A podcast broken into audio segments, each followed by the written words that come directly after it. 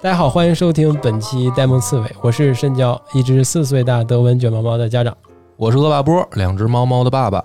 我是一花，猫狗双全的一花。哎今天我们要讨论一个又到了刺激的话题对，有个争议的话题，就是宠物的克隆。其实这一集的这个话题是我们这一季第一集想聊的，对啊，然后呢，呃，也有本来想请的嘉宾，就跟这个事件相关的，而且是正反两方的，但是呢，大家都纷纷表示不想来，对，就是咱们当时想这个选题的时候，其实正是这个是这个宠物克隆这件事儿被拿出来讨论的嗯一个节点。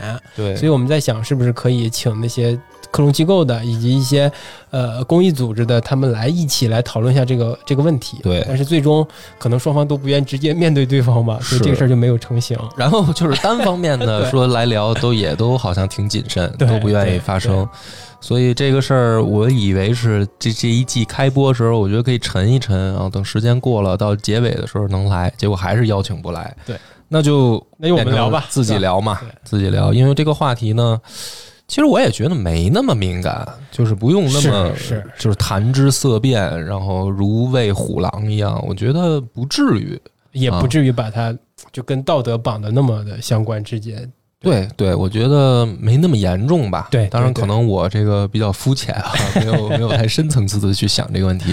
什么事儿呢？来，深交跟大家来说说啊。我就是宠物克隆，那我们就要到了念念那个念资料的环节。我查了一下这个宠物克隆哈，就是这个宠物克隆，它它有一个呃，就这个宠物克隆的机构，它会有一个流程是完成这个宠物克隆的哈。它首先要对这个细胞进行分离，然后培养和移植，然后是克隆胚胎培育，然后克隆胚胎的移植，就是这移植就是移移植到这个代孕的那个宠物身上，然后这一系列的操作。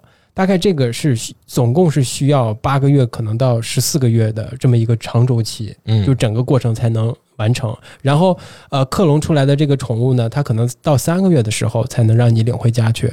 就总共加起来可能要要一年多的时间哈，嗯一年左右的时间，就这么一个一个周期的过程。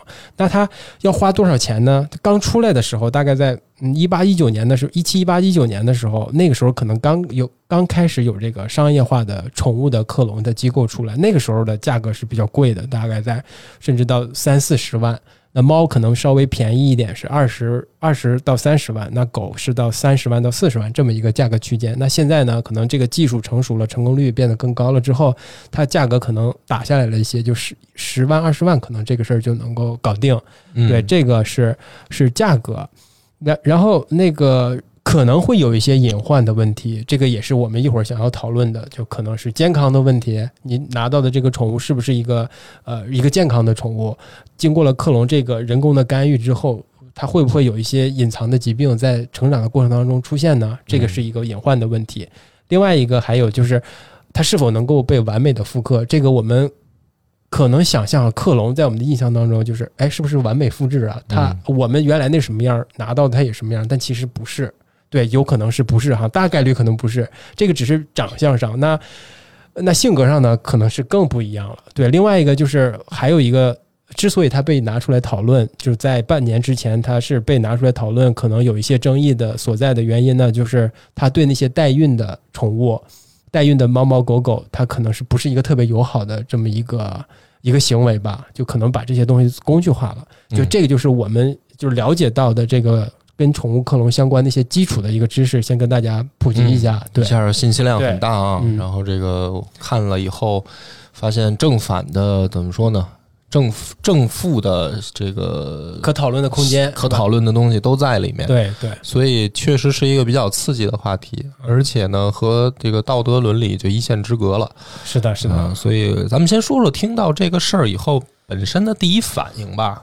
我觉得一花儿先说吧，从女生的角度，因为我其实咱们最开始要讨论这个话题的时候，我是真的是从头头发丝儿到脚趾头都很抵触这个话题，嗯因为我是觉着确实有一些残忍，嗯然后在做了很多资料以后，觉着可能这个更残忍对对对，确实是有一些残忍。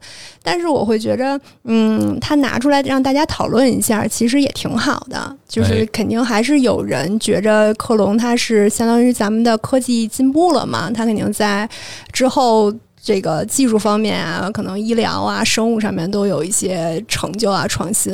然后呢，可能作为动物保护者来说，他可能就觉得这是一个非常残忍的事儿。嗯，对，那其实我是想，就是跟大家，呃，就问一下大家哈，就是你们两个可能都经历过呃宠物的生死，是吧？给它送走，送走过。那当你们面对这个即将去世的宠物的时候，你们有没有想过，是不是要要给它克隆一个一下呢？就是这完全不了解这个，呃，可能会一些有些道德或伦理问题之前哈，嗯嗯嗯，那还是一花先说说吧。我嗯我是真的是从我出生，我家里就有一只猫，然后这么多年就一直在养猫。然后呢，它肯定会面临着，它可能养了十几岁以后，这个猫就没了。然后我们家就真的是一茬儿一茬儿的，就是这样接着养。然后后来包括我妈之前养的猫没了以后，后来我给它养了一只狗。嗯，以前。就真的没有想过说是克隆，可能从我的角度来说，我觉着克隆它不一定能保证这个小宠物能是一模一样的，包括它的性格呀，然后可能外貌，因为它这个毛发好像是基因很难去去抉择的，所以我我从来没有想过这件事儿。其实我想过，嗯嗯，所以本来这个我先亮个亮明态度吧，就是今天这个事儿，我是可以说支持克隆这件事儿的。然后就刚才深交问这个问题，其实我确实心里想过，因为我不是让珊珊怀了一胎，然后生生过崽子嘛。其实就在考虑这个事儿的时候，我觉得心情是相同的。我去设想了一下克隆和让她怀孕这个事儿，我觉得会非常接近。然后包括我之前的那个猫猫死了，然后我也经历过跟宠物的这个等于离别嘛。就是我记得有那么一个说法嘛，说其实猫猫狗狗看咱们人类，就像咱们看那个《指环王》里面的精灵族一样，就是咱它繁衍好几代了，然后它看咱们还是长这样，就像我们看那个能活几百上千年的精灵族一样，就是我们可能孙子的辈儿的时候看那个精灵女王什么的，还还长那样。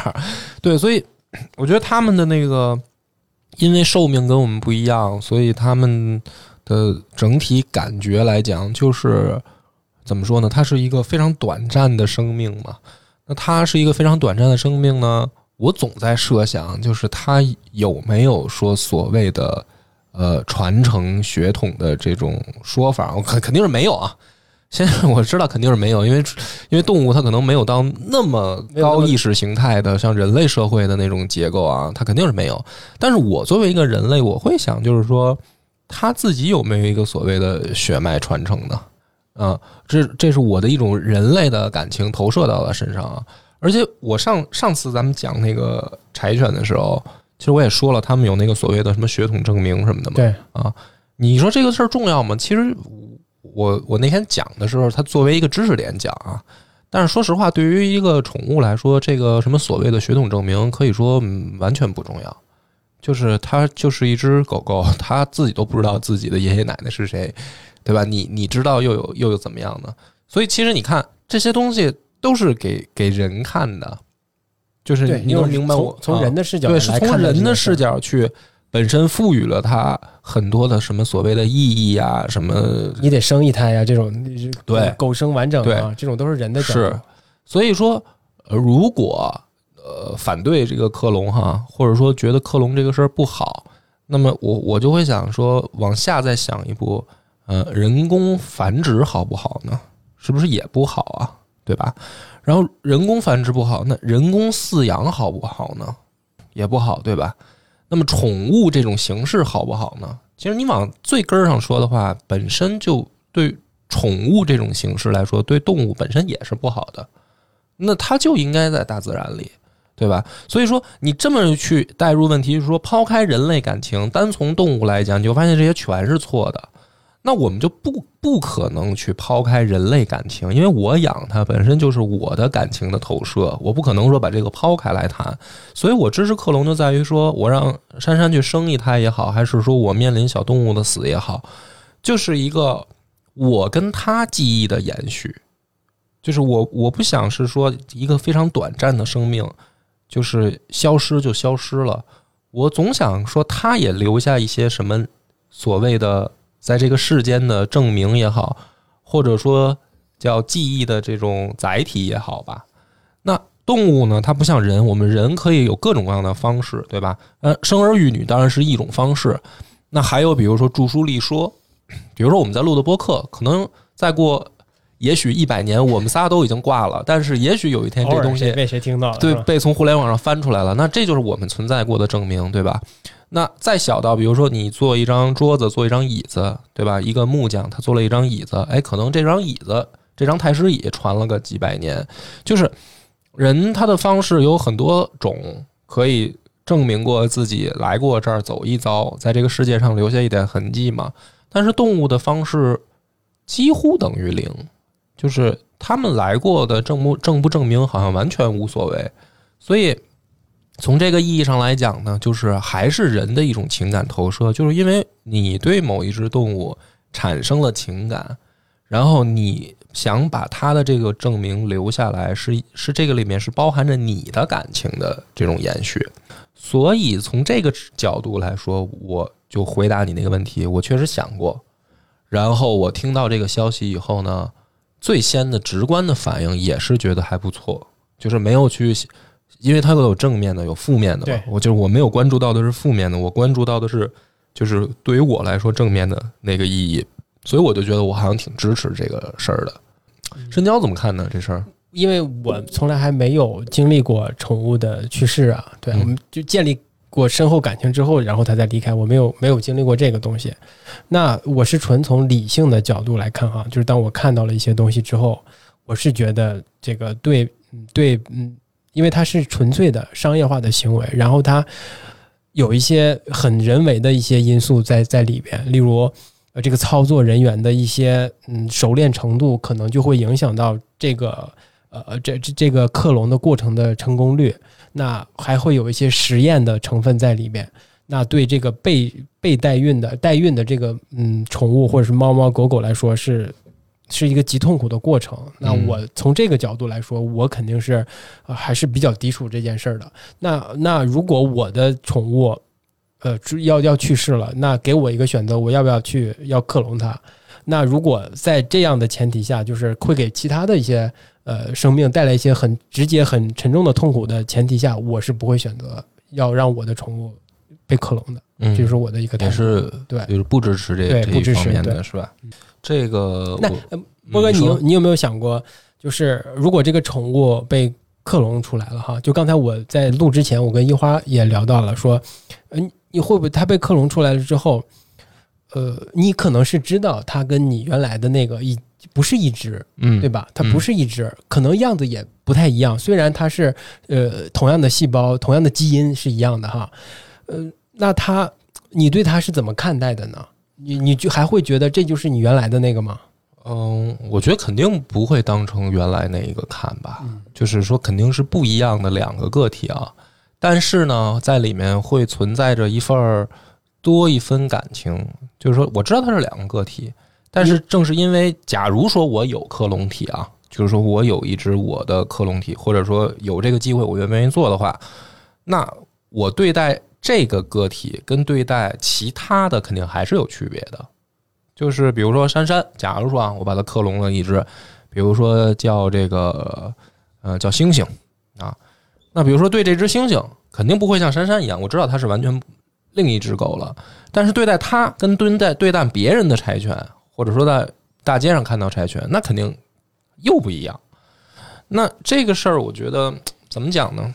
就是其实小动物这个克隆，我记得咱们小时候就看到过这个技术，很小就听说，就是那个有一只小羊叫多利嘛，对人类的伟大进步啊！啊，然后当时是在等于报纸上还被这个家长就是剪下来就是当成一个非常重大的事件。我觉得我们可能生活在一个挺挺挺幸运的时代，就是我们可能赶上了一个科技大爆大爆发的时代嘛，就是从这个我们出生之前的这个这个阶段，然后到我们出生以后。会有很多的新的技术啊，或者说新的怎么说科技的发展，然后在在不断的发生。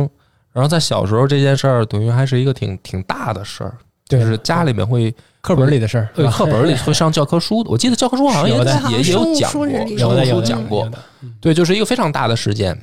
但是你看这么多年了，好像没有听说过呃，就是应用普及的这个事儿。对吧？就是我觉得少说也得有个二十年了吧。这个这个技术从发现到这个应用应用的这个过程已经二十年了，但是一直没有特别大面积的使用啊，也也没有说听说已经到了民用的这种阶段。好像听说是只有美国、韩国和中国是允许这样做的。对，就把这个动物的克隆技术应用到商业上，因为当时刚发现。这个技术的时候，我记得就有一种舆论的声音，就是认为这样做是有反于道德或者伦理的，尤其是有一些带这个信仰的人，改变了生命的创造方式嘛？对，就是说人造的这个东西违背这个大自然本来有的规律，这样的话是不是一个好事儿？当时就有过这种讨论，对吧？而且。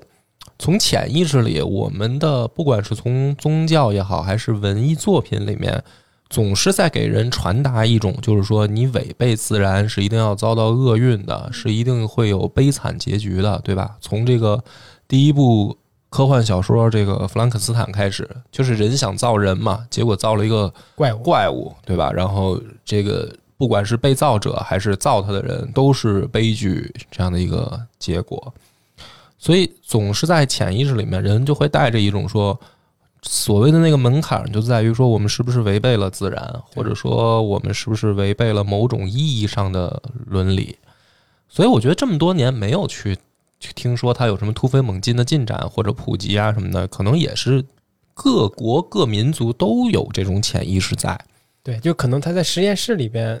可能已经是现实，但是运用到实际的大范围的应用上，可能还是会有道德和伦理层面的这些阻碍吧。对，大概是这么一个样。甚至我们这个扩一步说啊，就是后后来的这个时间，就等于说我们再往前倒个五六年吧，我记得都不止五六年，可能十年左右吧。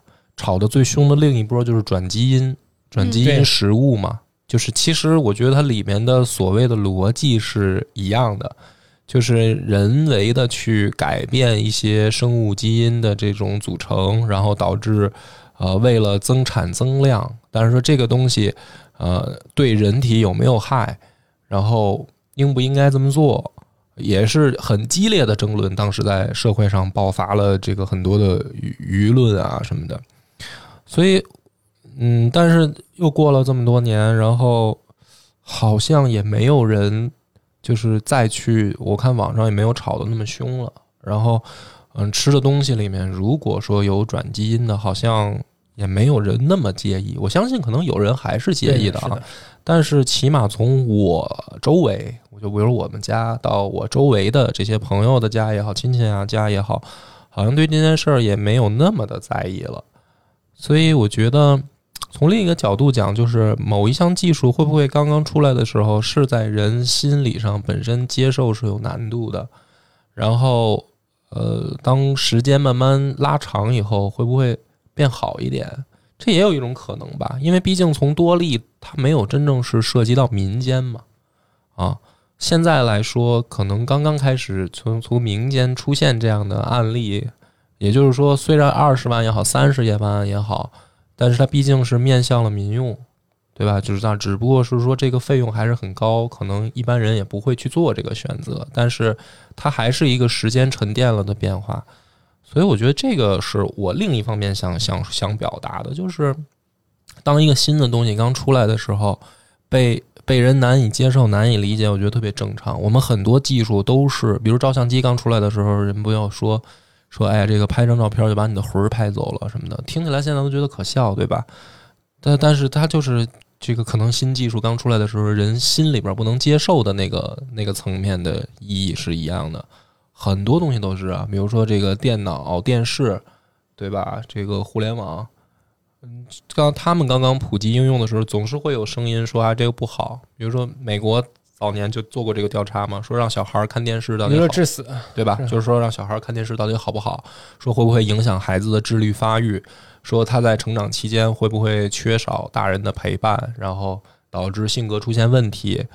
呃，包括日本一直还在讨论，就是互联网到底好不好。然后他们认为，就是经济无法增长或者出现衰退，是因为这个很多所谓的新媒体冲击了传统行业。就是这个都是不不不停的阶段，总在有人讨论。但但是你会发现，这个东西为什么说它叫发现了呢？某种意义上讲，你能发现它，它就是科科学规律之一，或者说它就是自然规律之一。不然的话，你发现不了。它不是说你创造，我觉得不，并不是说人类真的创造了一个什么所谓的生命，就是这个技术本来就在那儿，然后你只是发现到那个技能点点到那儿了而已。所以你的核心观点就是，就是宠物克隆它只不过是一个新技术，它在应用的过程当中肯定会受到一些传统的观念的阻挡或者是阻碍，对，但是要以一个包容开放的态度去接待接受它。对，而且我觉得这里边，我提前说吧，就是所谓的那个负面啊，我觉得分两种。第一种是对于代孕的宠物，他们的这个呃感受，这是一个负面的，因为我们养宠物的人肯定都是见不得小动物受苦嘛，所以这个是一个问题。另一个我觉得是费用的问题，这是两两个问题，我觉得。那我先先先来聊这个，我觉得所谓的代孕也好，或者宠物去因为你的这个所谓的私欲嘛，然后别的动物受苦这件事儿，嗯、这么讲吧，就是正是怎么说，它毕竟是动物。如果你从这个角度来讲的话，啊、第一个你要支付很高额的费用啊，那么这个费用里面，我认为它一定是包含了这个某种意义上讲去代孕的费用吧，就是说它不可能是专门给这个呃一个人工费就二十万吧，这个代孕的费用它一定也在里面。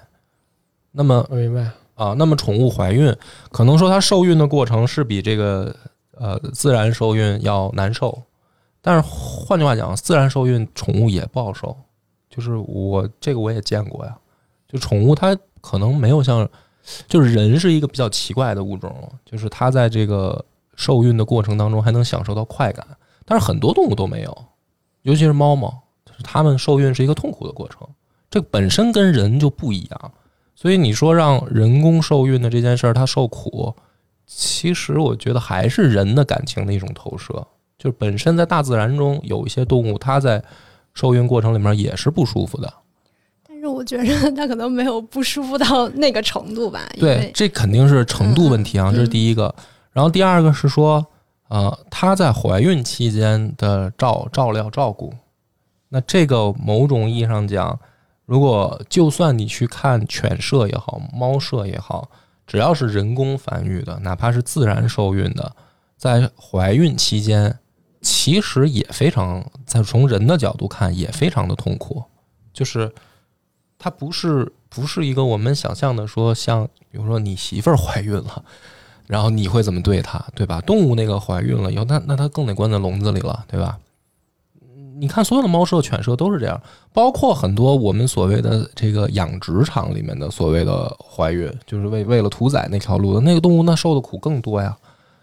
就是就是这个是第一方面啊，我先解释说为什么我我会能能有接受它的一个所谓的认知上途径。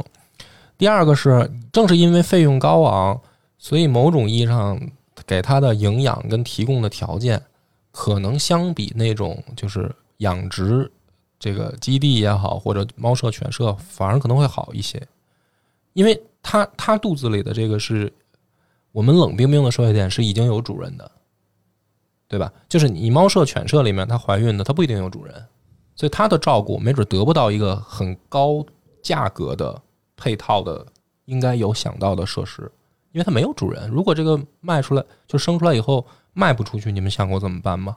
可能就会沦为猫舍、犬舍下一波的种犬或者说那个孕犬，就是它就继续去完成生育的使命，它就没有一个所谓的说养呃到主人家庭的这么一个宠物的生活了，对吧？那你说这样的生活，在它这个母犬怀孕的时候，能够得到说多好的照顾吗？我觉得肯定也谈不上。它毕竟是一个在犬舍的人或者猫舍的人眼里，它就是一个生意，对吧？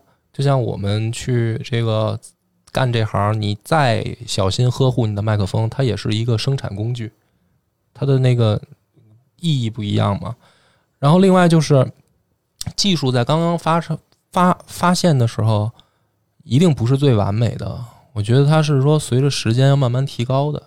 对吧？就是任何的东西刚刚发现的时候，这个技术刚刚产生的时候，所实实用到这个就是应用阶段的时候，都是不完善的。我们刚开始的那个手机是什么样的，对吧？刚开始的电脑都有多大个？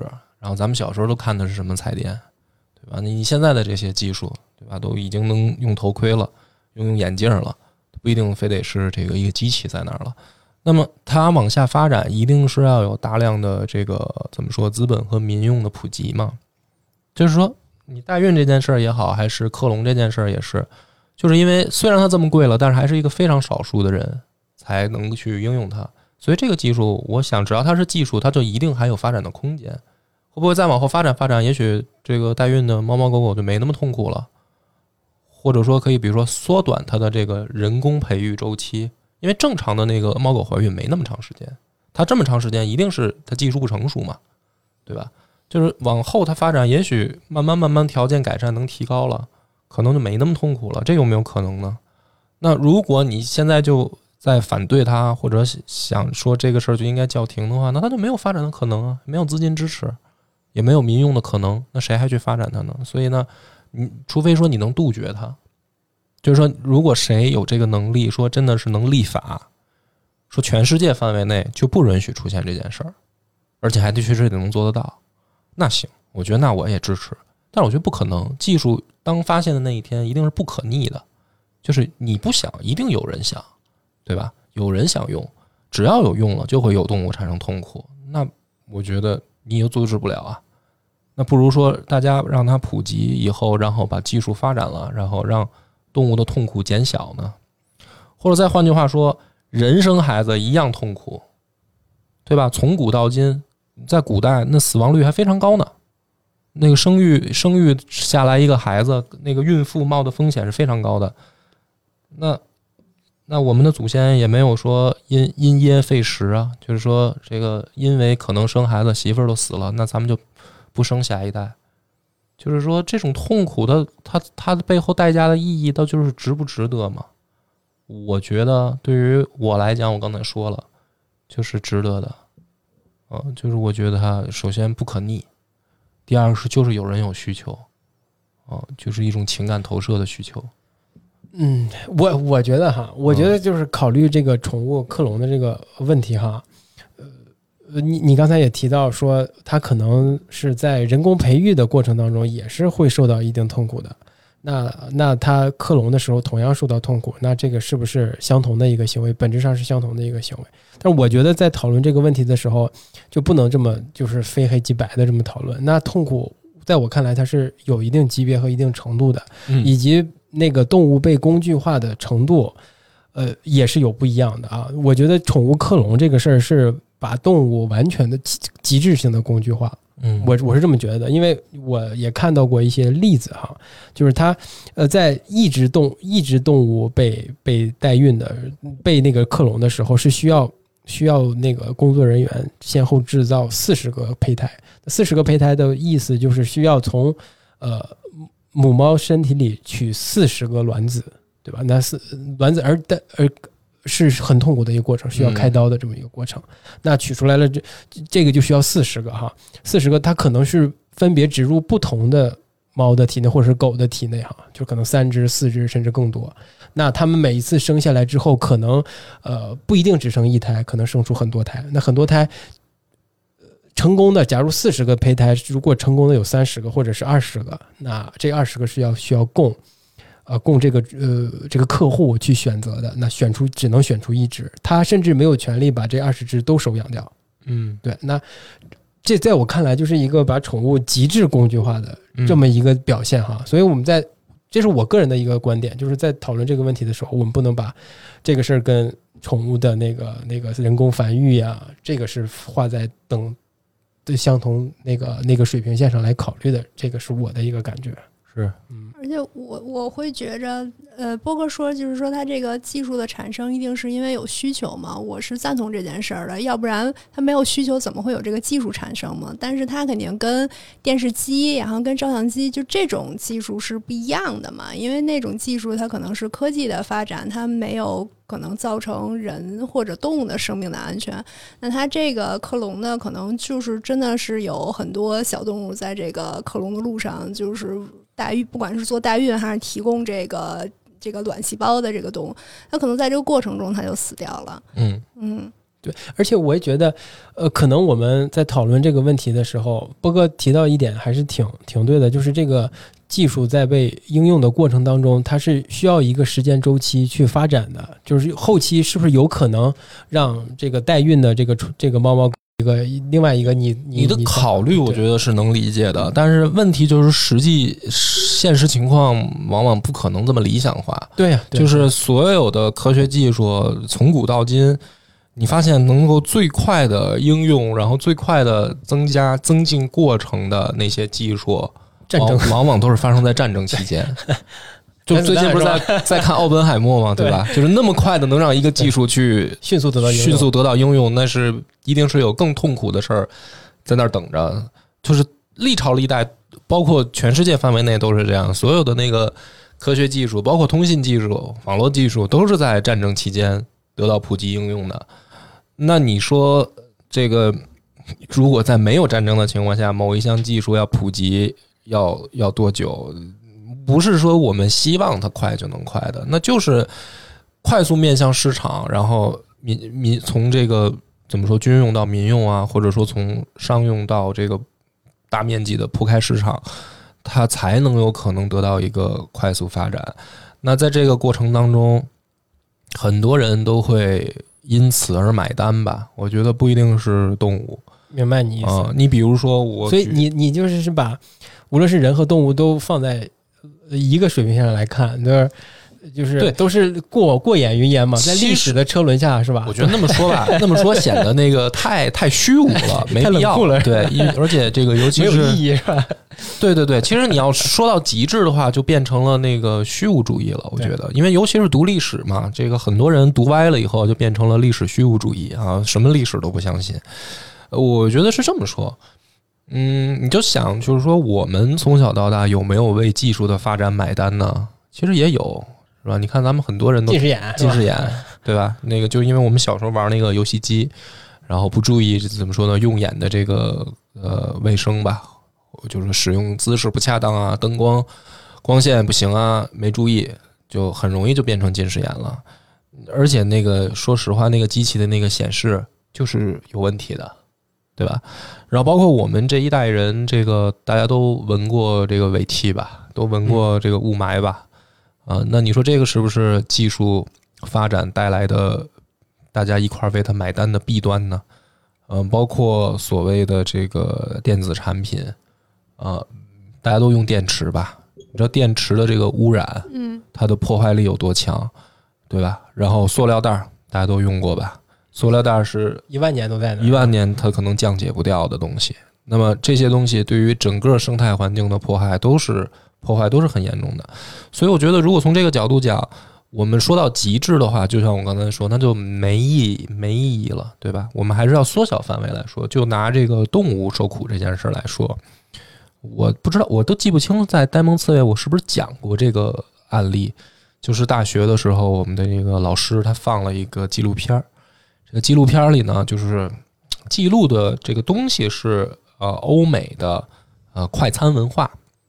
当然，他怎么拍的呢？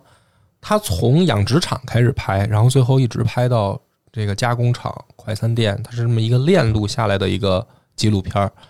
然后在那个第一幕养殖场的时候，我们很多同学就受不了了，就是比如说小鸡在养殖场里面，然后呢，每天有成千上万的小新的小鸡被孵出来，那还要看它养殖场的规模，因为成千上万这都算小养殖场了，对吧？几几万只小鸡，这才是有点规模的大养殖场。新的小鸡刚刚孵出来，然后呢，就把它们放在那个传送带上。然后呢，你再看到下一个镜头，就是这个传送带的尽头是一个绞肉机。然后为什么要把它们绞掉呢？就是放到传送带上的小鸡是小公鸡，因为它不具备下蛋的能力啊。然后母鸡它当肉鸡也好，还是当下蛋也好，它有更高的利用价值。而公的这个动物，它的这个利用价值呢，某种意义上比母的低，所以它要保留的数量就没那么多。它没有必要把它们都喂大再杀，它就留一部分就好了，就保证这个养殖场的物种繁殖。那那一个镜头呢？那一幕就非常非常的血腥以及残酷，就是你看到几万只小生命刚刚出现，然后就进了绞肉机，就就变成渣儿了，对吧？所以，那这从这个意义上讲，其实它还没有什么满足所谓的人的情感投射呢，它只是满足人的食物需求，对吧？就是说白了，呃，如果所有的人都能做到不吃肉。可能你才能让全世界范围内都没有养殖场、屠宰场。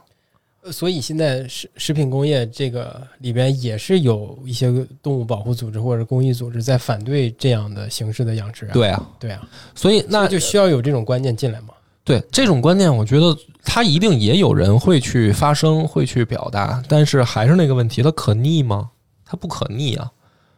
对吧？就是说，有的人可能认为这样很残忍、很不人道，应该赋予动物也有一些可能，比如说基础的权利。但是这个就像咱们第一季还是第二季讨论那个问题，就是狗肉那一期，我们其实也在讨论这个事儿嘛。我还是认为那个事儿就是可逆吗？不可逆。然后我那期的观点也是，就是说我自己不吃，但是我不会反对别人吃。你还记得我那期聊的吧？所以今天宠物这个克隆的话题，我还是。同样的，其实这个角度就是我知道我阻止不了别人，那么唯一我要问自己的问题就是我用不用嘛，对吧？那狗肉的话呢，我说我不吃，对吧？但是克隆这个事儿我本身就没那么排斥，那我可能会用，这个就是我的观点。这个本质上还是，呃，还是关于就是人类跟动物之间的关系，或者是什么人类中心主义这种这种感觉的一个观点吧。嗯，就。呃，你这个永远没有尽头的，就是人只要是，呃，想要延续下去，这人的生存要想想要延续下去，他就要牺牲掉其他的动物。不，我觉得其实这个所谓的呃宠物的这种，对，这这个话题不能这种方式不能继续往下深入讨论了，这个没有尽头的。对，悄悄没有尽头。所以宠物本身的这个方式，就是因为人为干预，它的这个。呃，从它的这个祖先的驯化开始，这两个物种的不断的这个产生交集，然后到一直有一天它变成了纯宠物嘛，那这个就是本身对，那你要讲它对大自然就是一种就是反其道而行之嘛？那或者是这么这么问哈，就假设有一天这个克隆技术已经达到了很完美的境地，它首先它能够让这个宠物的样子得以延续，完全一样，甚至你可以在它的脑子里是不是插入个芯片，把它记忆啊、情感也。同时给保存下来，我觉我觉得是这样。你的问题我大概能明白。我给你举几个例子啊，这个我都想过。比如说克隆，现在啊，可能是在科学水平发展的情况下，呃，最简单实现的啊，这是第一种。但是它可能，比如说是刚才说了二十万、三十万。其实我的意思是什么呢？不是说这个就行了。如果啊，别有另外两种技术啊，比如说第二种技术是延长你的宠物五十年寿命。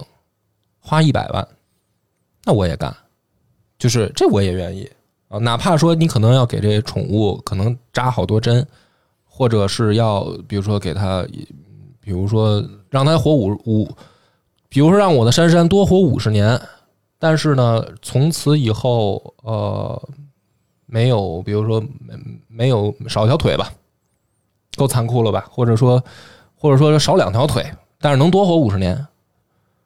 你也干，我也会替他做选择，就是我就干了，就是嗯，比如说这是第二种技术啊，就是还是付出非常惨痛的代价啊。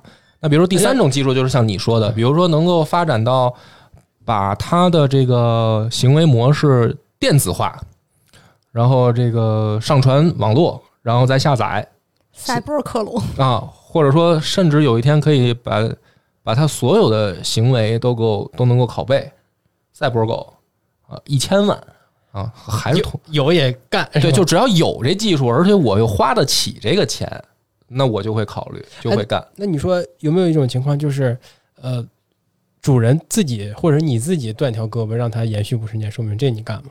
嗯，那就是另一回事了，对吧？对吧嗯，？这就很现实了，对。很现实了。就是，但是你这个问题不难回答。对，如果你断我一条手，让我多活五十年，我干。对啊，对，就就是你能明白我的这个逻辑的基点在哪儿啊？意思意思意思。嗯，那你比如说让我多活五十年，让珊珊断两条腿，那我也就算了，就是同样的道理啊。所以，而且还往下引申一步，就刚才我说的第二种技术、第三种技术，如果让我自己选择，不是替珊珊选择，是我自己选择，我也干。就是因为什么？因为就是因为那个是我情感的投射。我明白你意思了。对，就就是这个波哥，就是把宠物当成了一个呃寄托，或者是一个情绪的情感的延伸，或者情感情感的寄托，对它就在那儿。就他如果他一直在，他始终在，他甚至即便是有之前那只的克隆过了，有一点痕迹在，那我的感情可能还在这上面，他就不会，变。甚至我再给你举一个例子，比如说啊，但我就不这么看。比如说，比如说克隆我，假如说法律允许，也花得起这钱，克隆一个我，那它存在的意义是什么呢？可能是比如说我媳妇儿，我我我我的这个亲朋好友，呃，家人，他们可能对这个意义更大，对吧？那么对于我来说，我要不要满足呢？我可能也愿意。那在这个基础上，比如说啊，为了克隆一个我，可能我要受好多的痛苦，比如说这个各种手术啊，然后各种这个折磨我一下，比如说折磨我一年，但是呢能克隆一个我，也就是说等我死了，还能再长出来一个可能长得跟我差不多的一个我，然后满足比如说我的家人的需求，我可能也愿意啊。你比如说，比如说，假如说啊，过五十年，然后那个你们俩还录播客呢，然后我先挂了，要不要提前四十年克隆一个我，然后 跟你们一起还继续录 陪陪你们来录，对吧？就是我的意思是说，这种技术吧，它当出现了吧，它就是一定会往前发展的。然后发不发展也就看需求，这种需求你往大了说，就是我刚才所谓的这种需求，就是本来克隆一个动物就不是为了它自己，你放到人身上特别快就能明白。比如说克隆一个我是为了我吗？我觉得不一定，是为了别人吗？对吧？那如果我愿意，假如说承受一个痛苦，去满足别人的话，那我就会支持这项技术。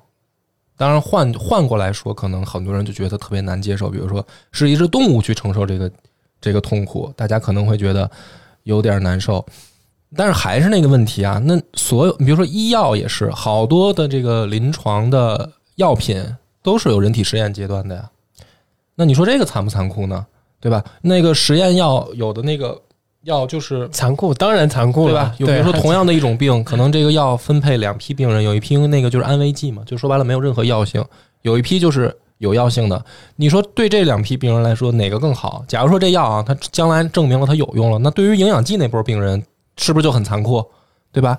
那假如说这药，假如说可能有很大副作用，那对于说吃这波药的人是不是就很残酷？所以这个类比里面，或者说这个案例里面，这两拨人一定有一拨人是被后面的人看到是相当于很残酷的对待的嘛。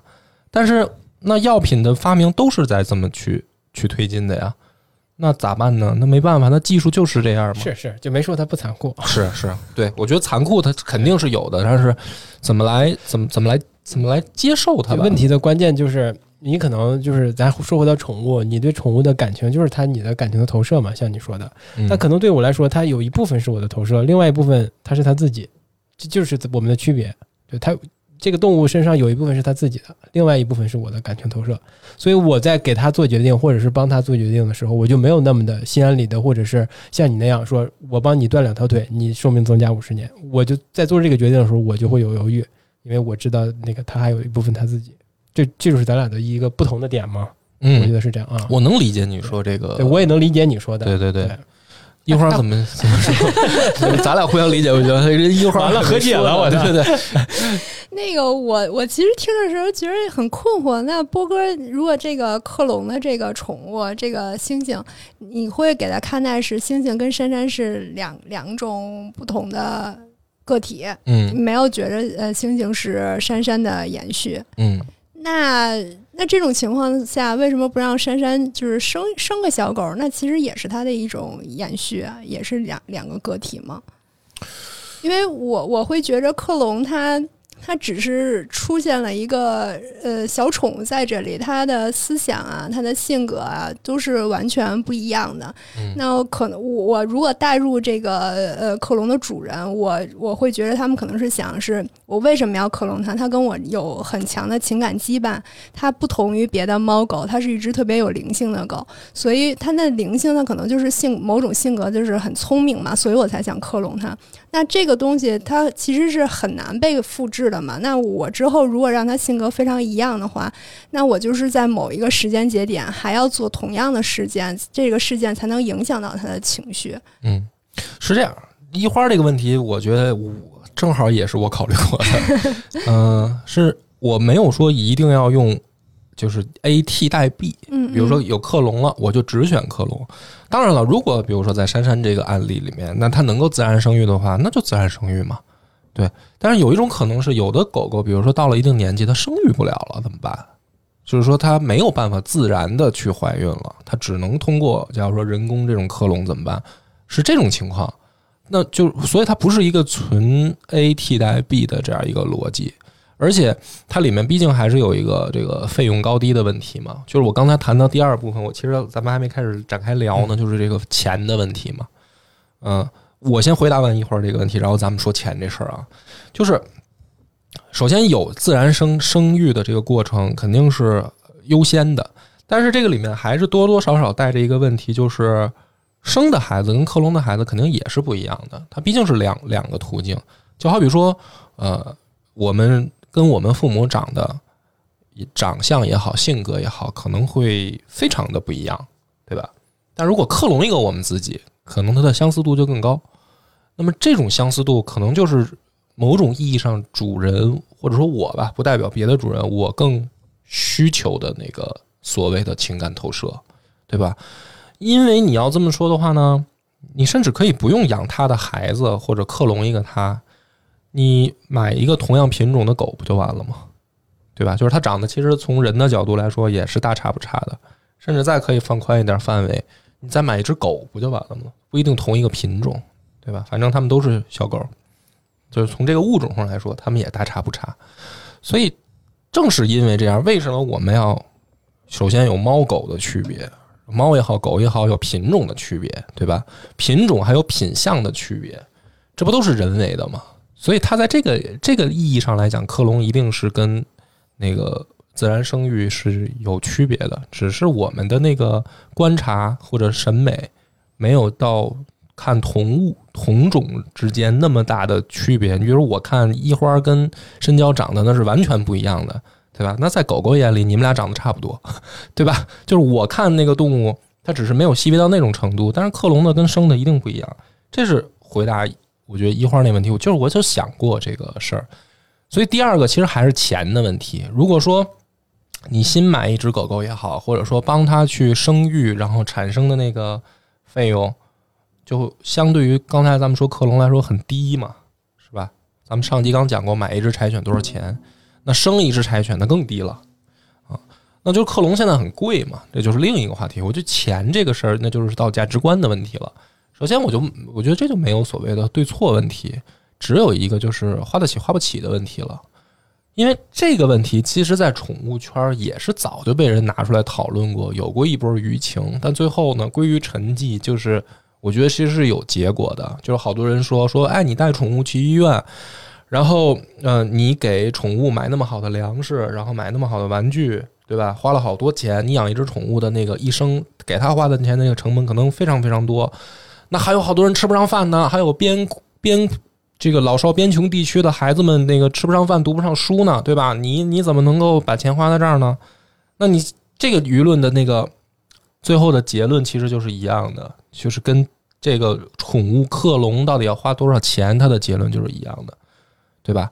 这是一个，如果它是一个技术，一个行推陈出来一个行业，那这个里面它会带来更高的怎么说市场价值也好，商业价值也好，自然会产生很多的岗位，很多的应用的就业的人员也好，对这个解决就业问题是吧？，对对，整个这个社会来说，它也是有它的存在的意义的，对吧？那你说整个宠物医院有多少宠物医生，有多少护士，有多少这个就是说行政人员，对吧？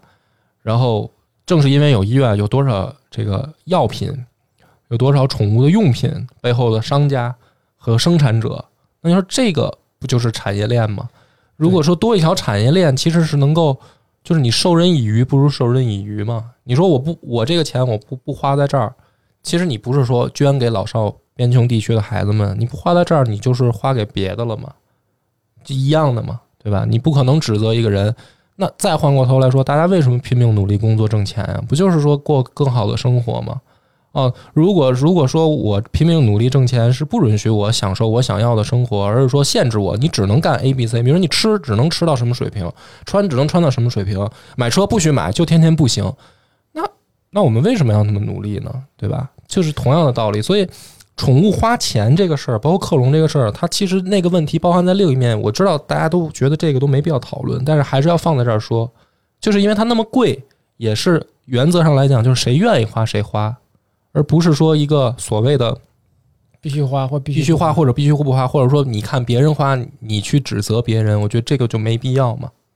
我觉得我们这个讨论有一个漏洞哈，嗯。就是，呃，我我们的我们的态度可能是基于当下的技术的发展一阶段，嗯，你可能是你可能讨论的或者是观点是基于一个它已经发展到相当成熟的阶段，嗯。就可能有这么一个偏差在这儿。我觉得，那就如果分到两两类来说，我基于现实现实这个技术发展的程度的话，那我肯定是持百分之百的不同意。那如果是我也让这个呃，我现在也知道这个技术发展到一个比较完美或相对完美的技术技术阶段的话，我有可能也会考虑或者思考这个呃这个必要性，这个是否克隆的必要性。就这，我觉得这个需要指明一下。其实啊，我觉得深交说这个，呃，看似是指出了我们为什么会有不同的想法啊。我能理解你说要分阶段看嘛，对的，但但但是还是那句话，它毕竟都是要有一个过程的，其实也无法分割嘛，很多事儿都是无法分割的。对，所以其实不矛盾。如果你非问我说这个技术残不残酷、残不残忍，那我肯定是认为它残忍对残忍的、残酷的。对，但是就还是那个问题，这个并不是一个决定说我要去反对它的理由吗，理由。我明白你意思，就是这项技术，它可能在未来某一天，它真的是能够是造福一些，就无论是宠物本人本身，甚至是宠物的主人，它都会给他们带来一些更好的福利。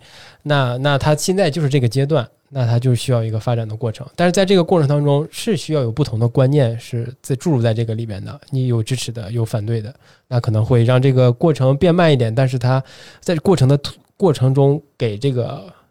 呃，给给各方带来的痛苦可能会小一点，这就是我想想一个核心嗯要、要表达的吧，是，或者说要放缓，然后要要要克制，要牵制一下这个事儿，要不然，嗯，就当价值观那个完全统一的时候，他就会牺牲掉某一些某一些东西嘛，那就把这个牺牲当成理所当然的，也是不应该的。其实，而且这个里面我们还有一点没谈到，就是说你是不是违背宠物本身的意志的这个事儿。对，就是说他自己本身的意愿有没有这个的问题嘛？就是抛开残不残酷，然后钱的问题，其实还有这么一个这个潜在的讨论点在里面。对，那最后这一点我，我我就还是我先说，然后你们俩看看那个有没有什么不同意见啊？就是本身宠物意愿这件事儿，我觉得它本身就没什么意愿。肯定的，就是小动物吧，它的这个世界，它表现出来的外在行为都是比较简单的，它可能没有一个很复杂的想法。所以你说要不要克隆一个它，他自己本人肯定是没意义、没意见的，或者说他还不一定支持的。然后你要打它，他肯定是反对的；你要让他受苦，它肯定是反对的。但是这个，或者再换句话讲，毕竟还是那句话，人的情感投射嘛，就是说我们是在选择一件我们认为对他有意义的事儿。我用的是对他有意义，不是对他好，这是两个两个区别。对他有意义的，也就是说对我有意义嘛。那比如说为什么要牵狗绳儿，就是同样的道理。如果你问狗狗自己的意愿，它当然不希望被牵着了，它希望自己满大街撒欢儿，对吧？它见着车它都不知道躲，就是很小的狗狗，你把它放到马路上，它是真敢奔着汽车去的。对，就是小的时候，我有有有一回蛋蛋没拴住，然后它跑出去了，我是上前去我去拦车的，要不然它被压死了。就是为什么要牵绳儿？就因为你要问它的意愿，它就是狗屁都不懂，所以这就是主人赋予它的意义嘛。还有什么东西能吃，什么东西不能吃？你要问狗狗的意见，它什么都敢吃什么都想尝尝。啊，耗子药它都敢上去舔，对吧？洋葱它也能嗑一嗑一嗑，你要不不拦着。最对最后那一点，我觉得包含在里边，就是说会有人去认为说你不能代替动物的意志，但是在我的概念里面，还是那句话，动物本身没有那么强的意志，就是你本身就是拿它当情感投射。那如果本身已经是情感投射的话，那这个意义并不是你替不替他做，你都不用纠结这个事儿，因为他本身就没有。你要替他的意志，就是你帮他照顾好他的一生，别让车撞着，对吧？别吃了毒药，然后有一个窝，每顿每顿饭到点儿有吃的有喝的，然后陪他玩儿，这个就是对他最好的意义。那剩下的多余的都是你替他做的决定，对吧？比如穿衣服，那狗能愿意穿衣服吗？那肯定不愿意啊。很多事儿都是这样，就是你觉着好看是吧？其实反对的这个声音里面有一部分，我觉得人自己带着潜意识，也是自己在纠结的一部分。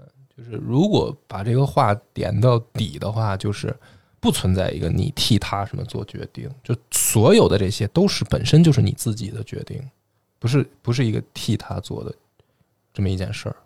如果如果没有你，他可能就是一只流浪狗。他可能过得更凄惨。然后有一天出门翻垃圾箱的时候就被大卡车压死了，对吧？就是说这个事儿本身就是你赋予它的意义嘛。你你你们俩有没有什么反对或者补充意见吗？我刚才我觉得这这一点表达上，我刚才已经其实说的挺清楚了，就是我怎么看待我的宠物，或者是怎么看待动物。那宠物这个是最最什么的嘛？肯定是分为两部分，一方面是它肯定是我的一个情感投射嘛，我喜欢它，我也希望，我也觉甚至觉得它也喜欢我，这是一部分。另外一部分就是我也尊重它有本身它有自己的一个呃一个它本身也自己也是一个个体，它有也有它自己的一些我可能无法理解或者是无法看到和感受到的一些情绪所在。这两部分加在一起，我就导致我是不能给他完全做决定的。这就是我的一个，就刚刚才我已经表达过了，我觉得就是这个这个概概念。我是赞同波哥说说你问小猫小狗它有什么意愿，那它肯定就是想吃好吃的，然后想玩好玩的。不不想疼是吧？对啊，对啊。但是我就是如果非要探讨，就是说动物有什么意愿的话，那是不是也要问一问那些提供那个卵细胞的动物，然后去代孕的动物？那它愿不愿意说不停的注射激素，然后诱导它发情，让它不停的排卵？那它肯定也不愿意。那它愿意给就是。开膛破肚去把一个受精卵放到它体内，它做一个代孕妈妈吗？那它也不愿意。那我我就算当一只流浪猫，我可能哪天出门就被撞死了，那我也不是说有一天被抓到实验室去给人做那个代孕嘛。那可能就是如果就是要探讨这个动物意愿的话，那可能就他们的意愿是不是也也要想一想？是啊，是所以的，是的，某种意义上讲，申娇刚才那句话就是是对的，他是说把动物极致的工具化。嗯嗯。但是某种意义上来讲，工具化动物并不一定是一个负面的，或者说是一个不好的事儿。就是我不是要说啊，这个把动物工具化这件事儿没有，我觉得这个这个就是睁着眼说瞎话了。那肯定是有的，那肯定是把动物当工具的。但是某种意义上讲，对于人来说，动物就是因为它先具备了工具属性，它才具备了宠物属性。它的工具属性一定是在前的，就是所有的这些动物对于我们人的意义意义来说，宠物一定是最后那一位的。就是说白了，它那你说看门狗算不算工具，对吧？导盲犬算不算工具啊？那更别提肉狗，这就是对它有很多的这个属性在里面。所以如果单从代孕来说，它只是到了最后那一个环节了。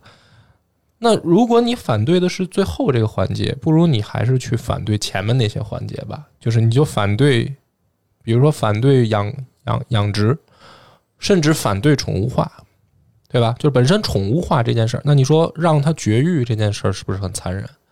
或者说让它生生孩子这件事儿是不是很残忍，对吧？然后那你你你去决定它的一个狗生或者猫生这件事儿是不是很残忍？就是那些是更前沿的环节，到了真正代孕的时候，其实是比较后面的环节了嘛。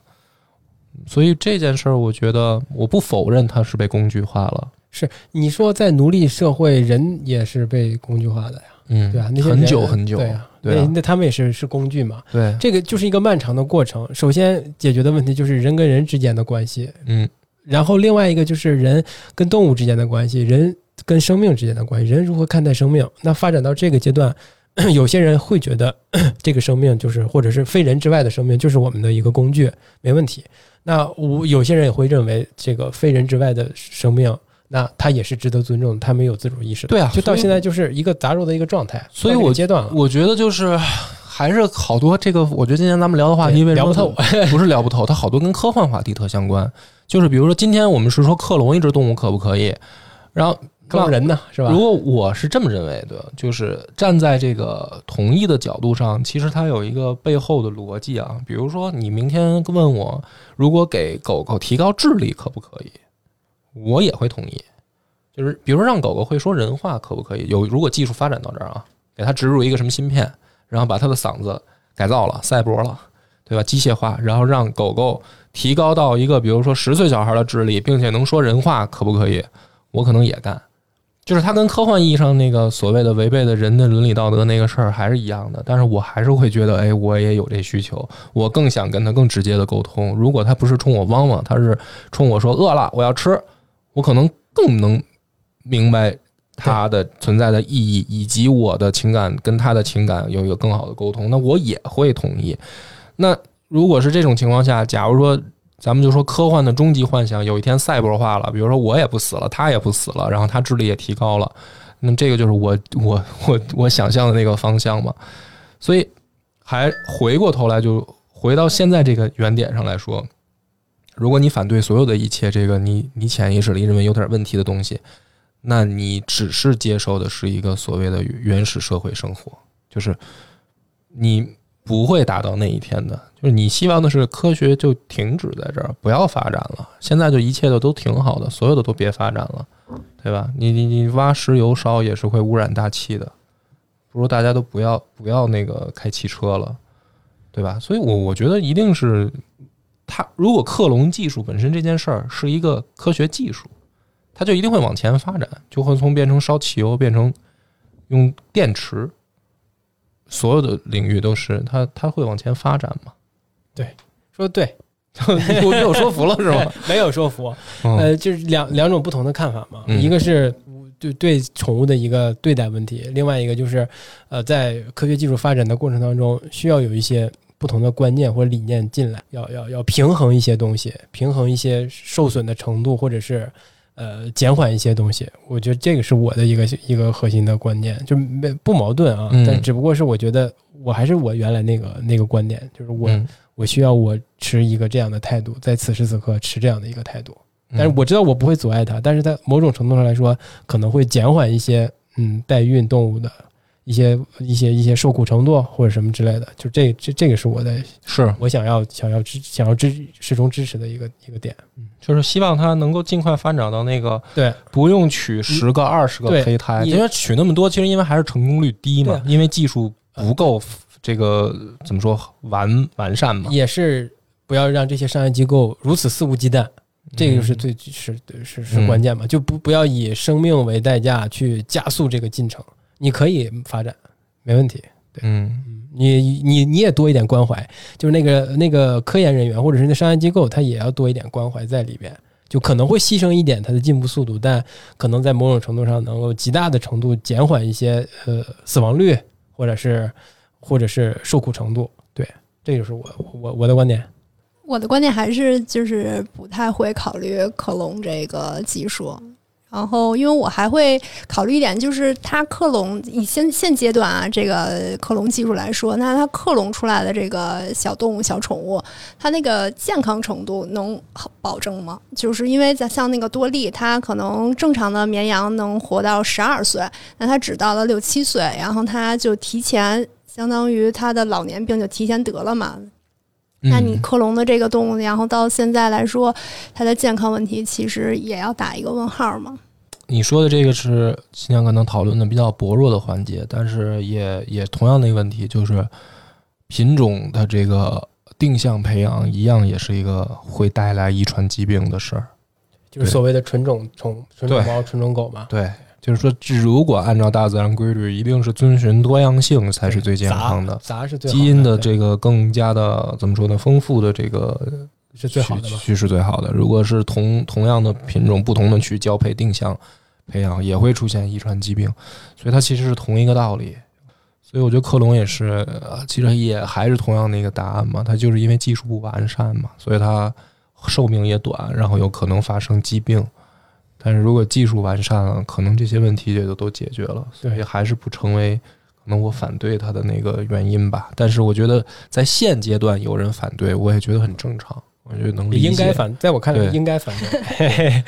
但是其实这个话你再能再这么说吧，就是说某种意义上反对啊，是没有对这个机商业机构也好，还是市场行为也好，这种反对是其实毫无意义的，因为任何一个这个商业化的途径和这个不能让它一片祥和。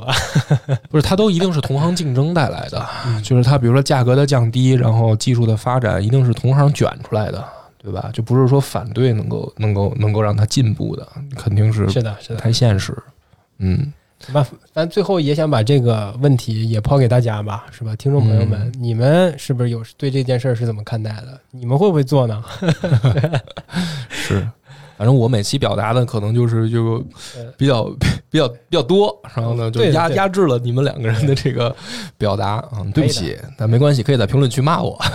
没有没有压制，我觉得波哥讲的就是更延展嘛，更延伸延伸嘛，对，他会提到一些理念和关键性的东西。是，行吧，反正今天这个一个比较刺激的话题，对对对，啊也是聊起来也挺忐忑的，对吧？对，我觉得反正我说的这些只是我自己的个人感受，并不能这个没有什么指导意义。对对的，我觉得完全可以不同意，也通过这个聊天，我觉得我也对这个事儿的一个态度也变得清晰了一点，嗯也就挺好的，对吧？也希望大家对大家能有一些嗯，希望可能啥也没有吧，对，行吧，行，那咱们这期就到这儿，感谢大家的收听，拜拜。拜拜。下期再见，拜拜。